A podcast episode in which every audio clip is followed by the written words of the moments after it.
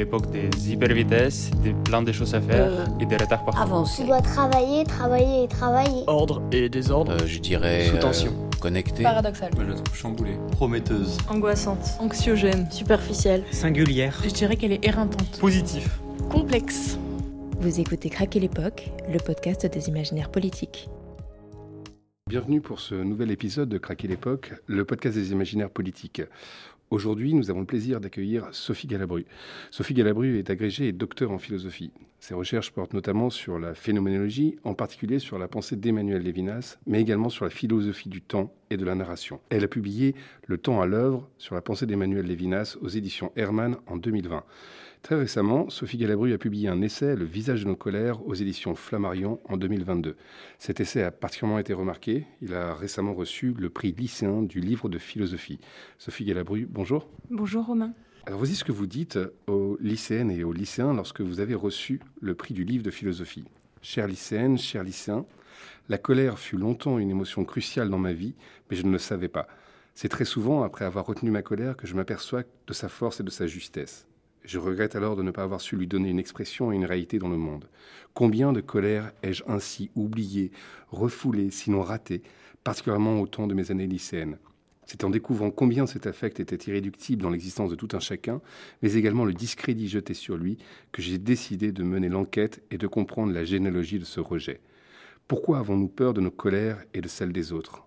J'ai voulu raconter l'histoire d'une désapprobation et montrer que si cette émotion se trouve sérieusement rejetée, plus encore en fonction du milieu social, du genre comme de l'âge, c'est en raison de son importance dans l'existence intime et politique. La colère ouvre un chemin pour se connaître, se défendre, créer et oser agir avec d'autres. Élucidée dans ses motifs et ses directions, elle nous aide à savoir ce qui blesse nos désirs profonds ou encore nos valeurs. Elle donne une énergie splendide pour repousser la tristesse et l'injustice.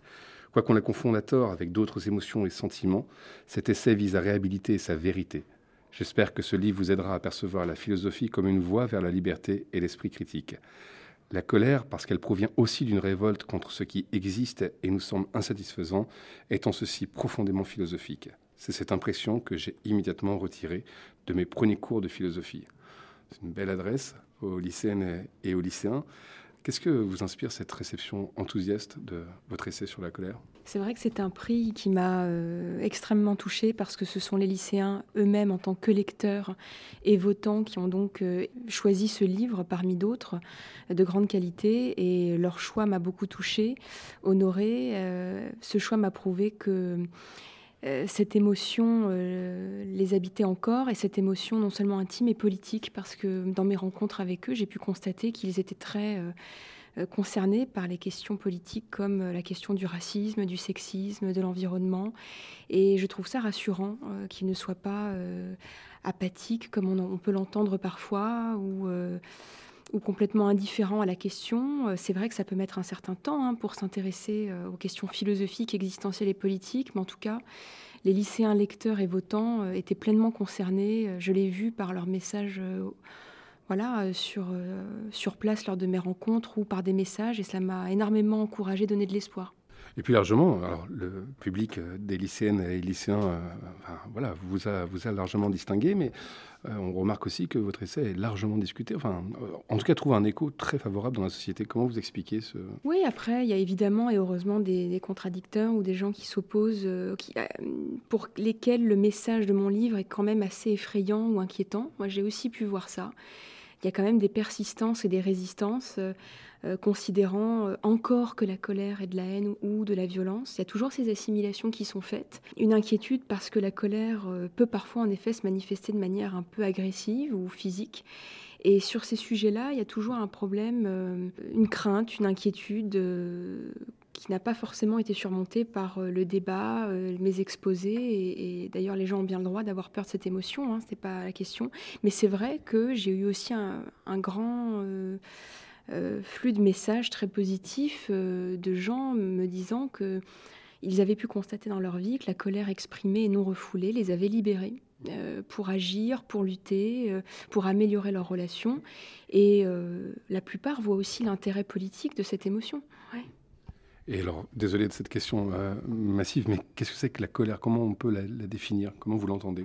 C'est intéressant, c'est important de redéfinir. moi, je rappelle que c'est bien une émotion. Et comme c'est une émotion primaire ou dite primitive, aux côtés de la peur, de la tristesse, de la joie, de la surprise et du dégoût, elle est incontournable et inévitable. C'est-à-dire que il y a des gens qui peuvent dire ah moi je suis jamais en colère, c'est impossible. Euh, la colère est une émotion fondamentale et essentielle. Nous avons tous et toutes un rapport avec elle forcément.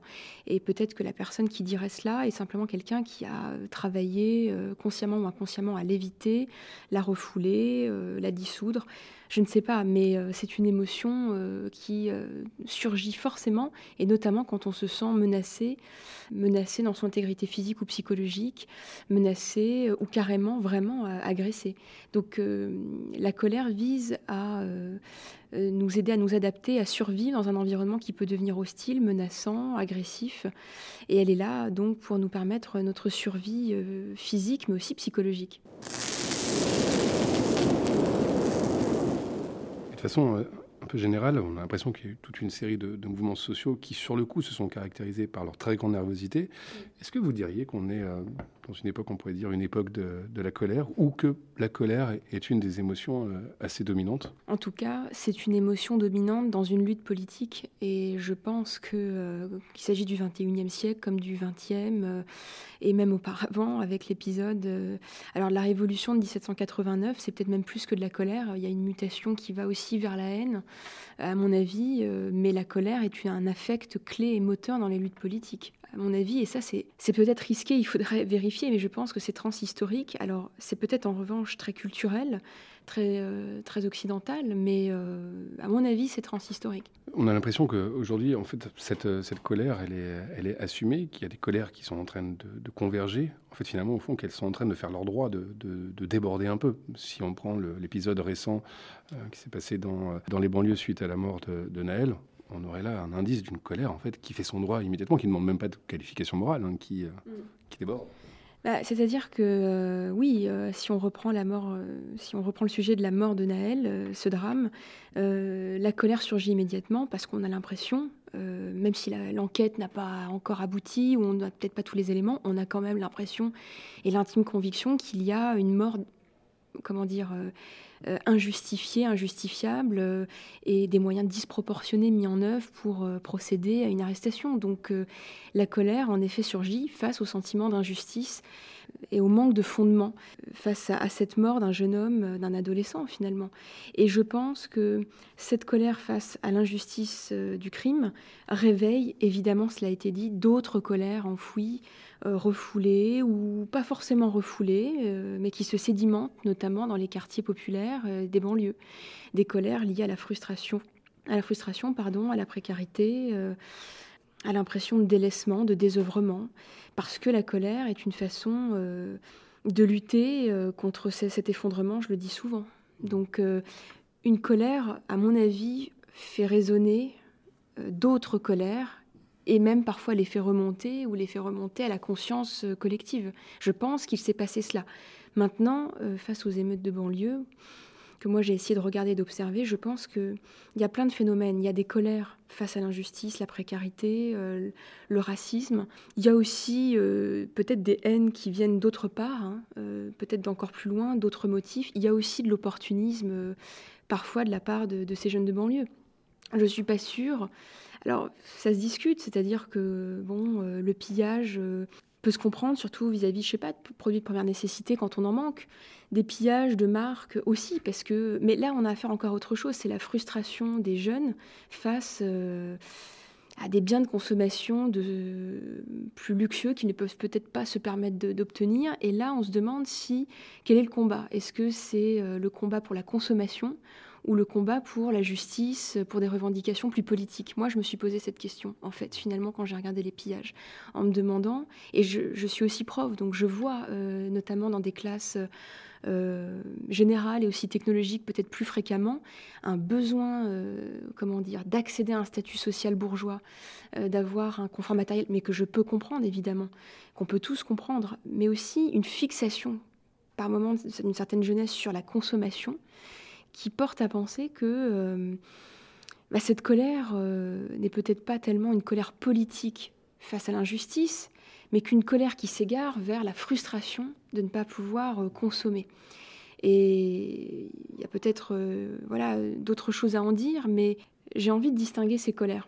La colère de frustration, c'est pas. et qui devient une rage et, du pillage consumériste, c'est pas la même chose qu'une colère politique qui fait de la frustration un message pour plus de justice, pour lutter contre le racisme, pour demander des améliorations des conditions matérielles et économiques de vie.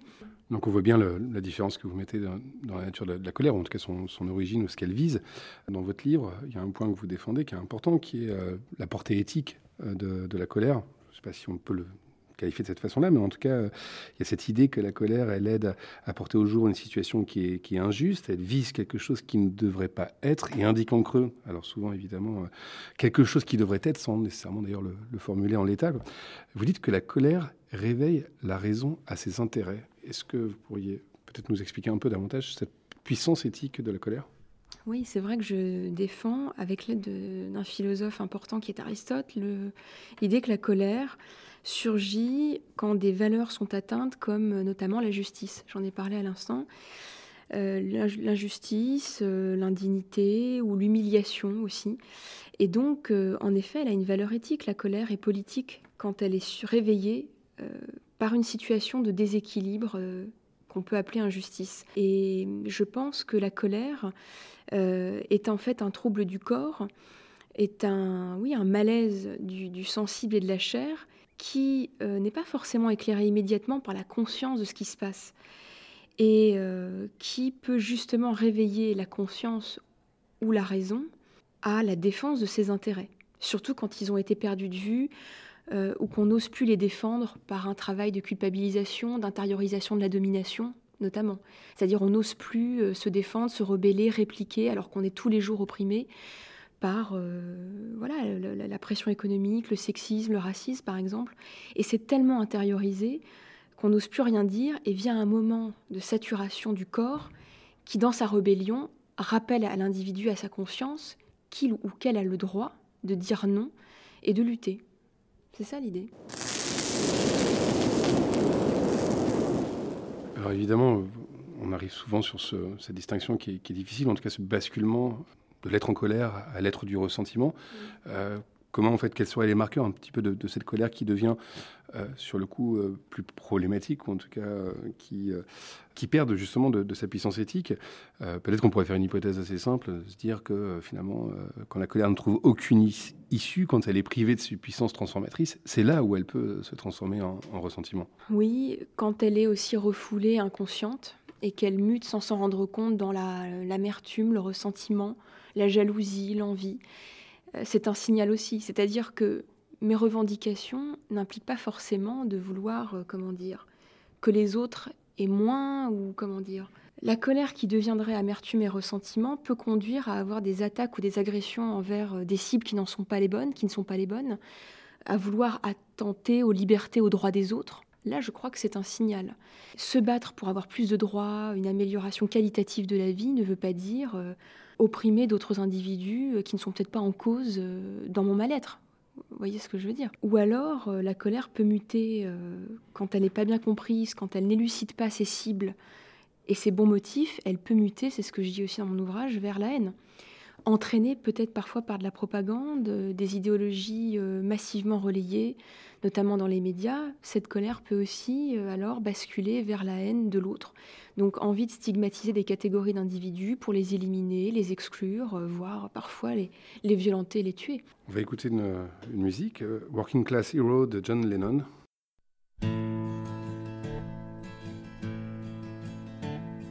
As soon as you're born, they make you feel small. By giving you no time instead of it all. till the pain is so big you feel nothing at all. A working class hero is something to be. Working class hero is something to be. They hurt you at home and they hit you at school. They hate you if you're clever, and they despise a fool. Till you're so fucking crazy you can't follow their rules. Working class hero is something to be. A working class hero is something to be. when they've tortured and scared you for 20 odd years. Then they expect you to pick a career. You can't really function, you're so full of fear. A working class hero is something to be. A working class hero is something to be. Keep it doped with religion and sex and TV. You're so clever and classless and free. But you're still fucking peasants as far as I can see. A working class hero is something to be. A working class hero is something to be. Room at the top, they are telling you still. But first, you must learn how to smile as you kill. If you want to be like the folks on the hill. A working class hero is something to be.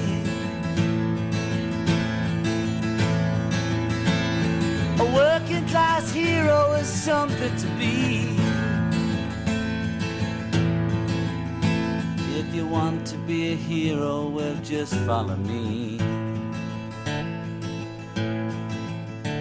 If you want to be a hero, well, just follow me.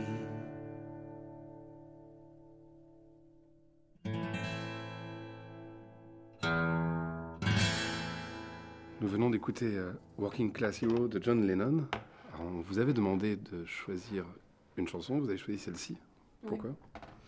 Bah parce que je trouve que c'est une chanson, une des, des chansons politiques les plus, les plus belles et, et poignantes, et hum, qui parle euh, de ces classes laborieuses euh, qui sont partagées entre euh, la rébellion et en même temps aussi euh, l'acceptation, la résignation, voire l'adhésion la plus complète au système capitaliste euh, qui tente, euh, et consumériste, il faudrait préciser, qui tente d'endormir les plus précaires et les plus opprimés par l'illusion, du changement de classe sociale, de la, consommation comme une sorte de nouvelle drogue pour, euh, pour être heureux, masquant ainsi, voilant euh, les problèmes structurels, les injustices subies euh, et l'envie de lutter finalement.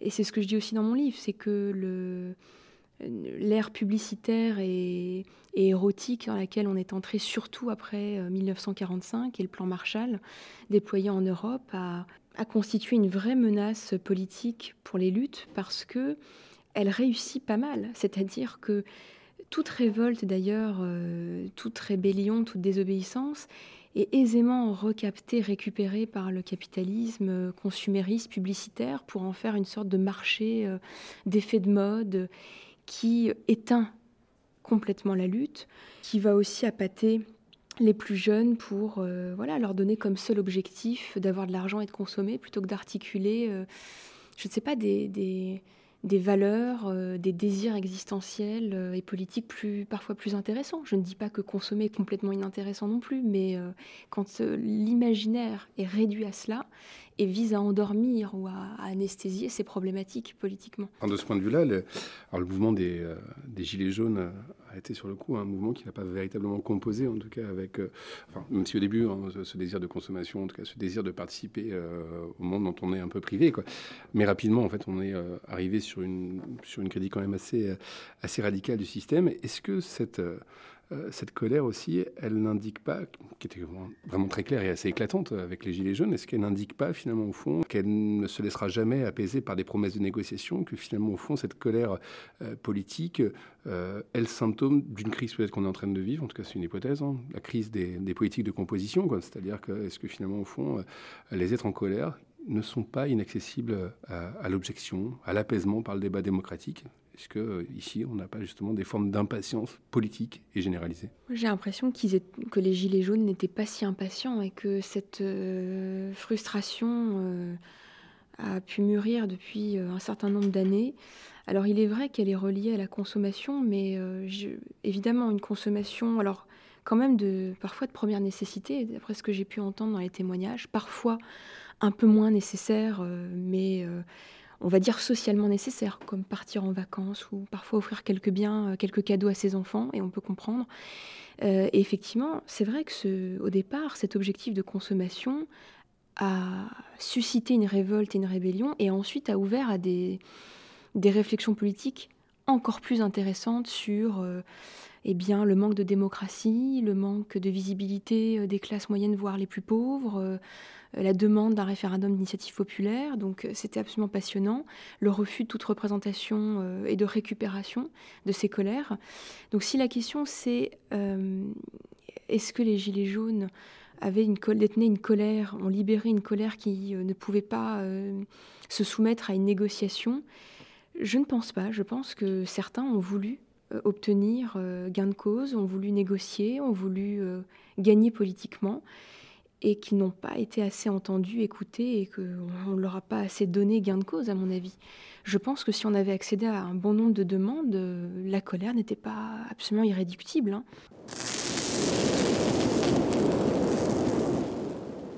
C'est un point que vous travaillez euh, beaucoup dans, votre livre, c'est euh, sur la façon dont la société traite la colère.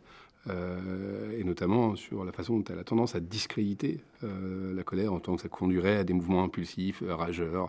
Bref, c'est une occasion en fait, en, tout cas, de discréditer l'être en colère. Et ici, dans la dimension politique, on voit bien que si on reste sur la question des, gilets jaunes, combien en fait ils ont été justement disqualifiés en raison en fait de cette colère qui était beaucoup trop expressive.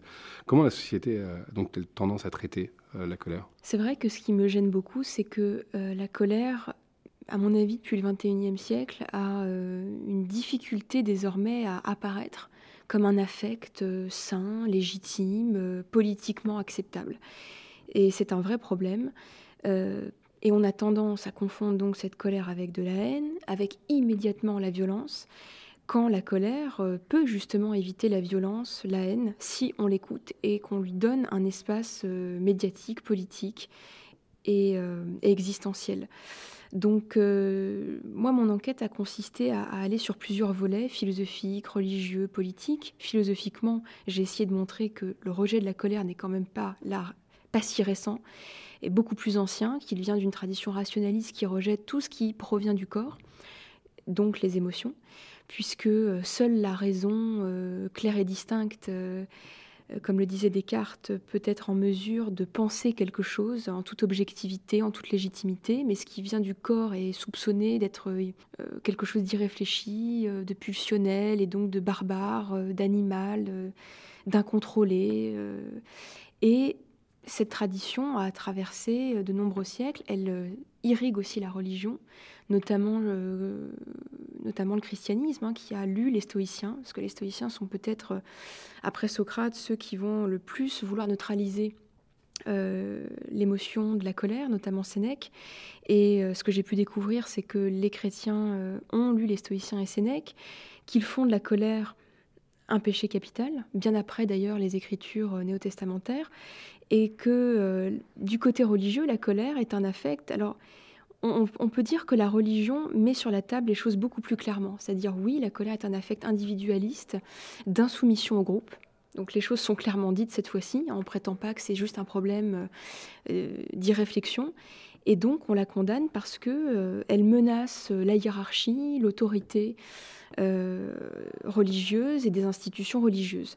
Et à mon avis, c'est là où se situe le cœur de, de cible de mon propos, c'est que la colère est un affect et un outil, une arme de lutte individuelle mais aussi collective qui peut renverser les hiérarchies, les ordres dominants, et en cela elle dérange profondément.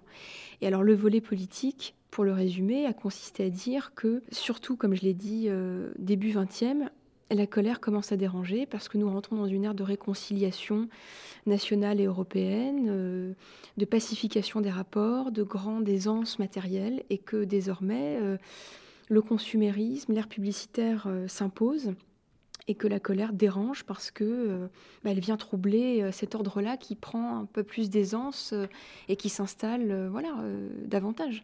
Et la colère vient dire non, tout le monde ne bénéficie pas du confort matériel et économique, tout le monde n'est pas heureux par la simple consommation. il y a encore des minorités ou parfois des majorités comme les femmes qui sont empêchées d'exister comme elles le veulent et en toute liberté.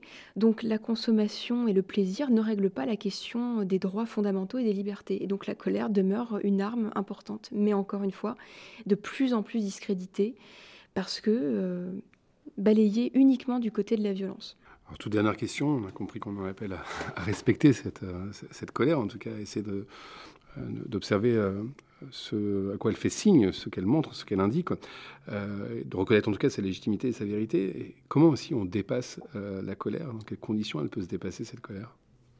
C'est ce que je disais aussi dans mon, dans, mon ouvrage, c'est que la colère peut être mêlée à la joie. Il ne faut pas l'oublier non plus, les Gilets jaunes le montrent très très bien.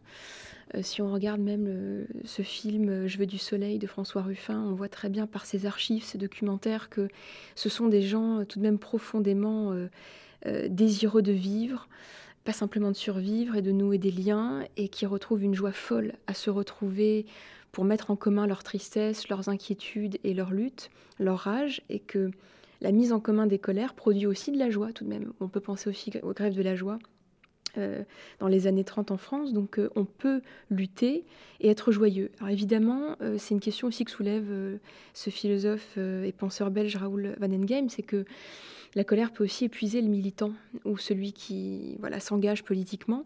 Et à partir du moment où elle dévitalise et épuise, je pense qu'elle euh, n'est plus intéressante individuellement ni politiquement. Et effectivement, euh, même si cela défoule d'enrager euh, et même de casser du mobilier urbain, alors je ne dis pas que c'est un pur plaisir, je pense que ceux qui font ça pensent aussi que c'est la seule façon de se faire entendre et de renverser un rapport de force quand les articulations euh, verbales de la colère ne sont complètement méprisées ou négligées. Hein.